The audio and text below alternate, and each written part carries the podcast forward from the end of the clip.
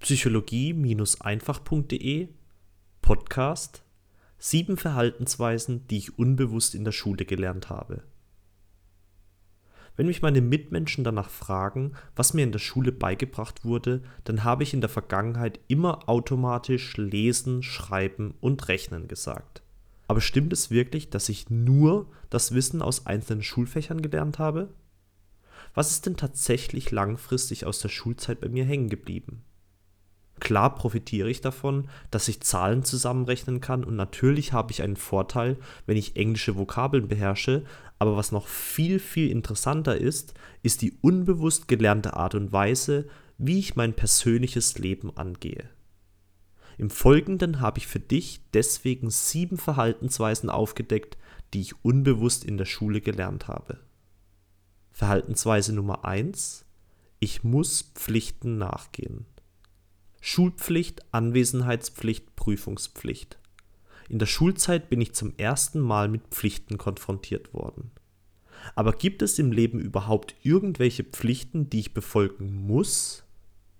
Nun, als ich genauer darüber nachgedacht und recherchiert habe, stellte ich zu meinem Erstaunen fest, dass es sie nicht gibt. Denn selbst wenn jemand argumentieren würde, dass Deutschland doch eine gesetzliche Schulpflicht hat, dann würde ich ihm oder ihr entgegnen, dass das aber nicht unbedingt in anderen Ländern der Fall ist. Und alleine die Tatsache, dass andere Menschen in anderen Ländern andere gesetzliche Entscheidungen getroffen haben, zeigt mir, dass wir in einer Welt mit sehr unterschiedlichen Auffassungen von richtig und falsch leben. Daraus folgere ich, dass es keine absoluten Pflichten gibt. Es gibt lediglich Gesetze oder gesellschaftliche Konventionen, die das gemeinschaftliche Überleben fördern sollen. Wenn ich einer solchen Gemeinschaft aber nicht angehören will, dann muss ich mich auch nicht an deren Konventionen halten. Verhaltensweise Nummer 2. Ich muss Autoritäten folgen. Lehrer sind unantastbare Götter und ihnen muss gehorcht werden. Was sie lehren, ist wahr und richtig. Alles andere ist falsch und wird mit schlechten Noten und Einträgen ins Klassenbuch bestraft. Das jahrelange Zuhören und anschließende Nachplappern in Klausuren hat bei mir dazu geführt, dass ich verlernt hatte, für mich selbst zu denken. Oft habe ich mich dabei erwischt, wie ich hilf- und orientierungslos durch die Welt gelaufen bin und immer wieder nach einem Lehrer oder einem Guru Ausschau gehalten habe, der mir endlich zu meiner Erleichterung sagt, was ich als nächstes tun soll.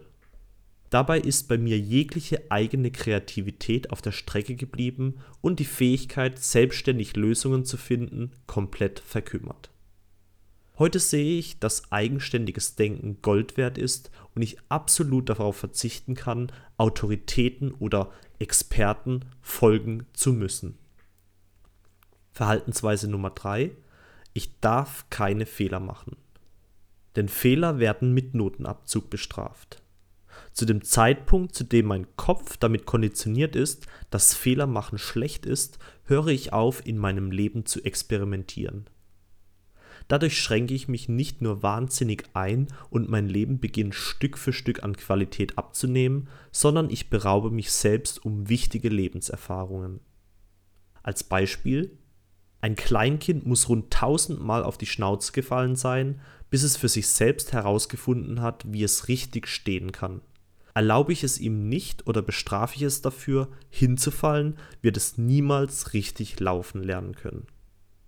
Verhaltensweise Nummer 4. Ich muss Dinge tun, die ich nicht will.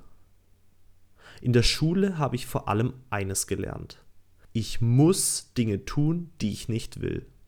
Ich muss in den Musikunterricht, obwohl meine persönlichen Interessen in anderen Bereichen liegen.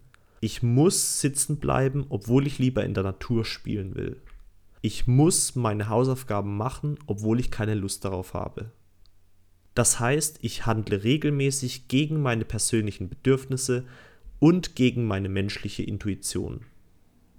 Das führt nicht nur dazu, dass ich meine natürliche Lern- und Lebensfreude verliere, sondern auch, dass mein Gefühl für das, was richtig ist, Stück für Stück verloren geht.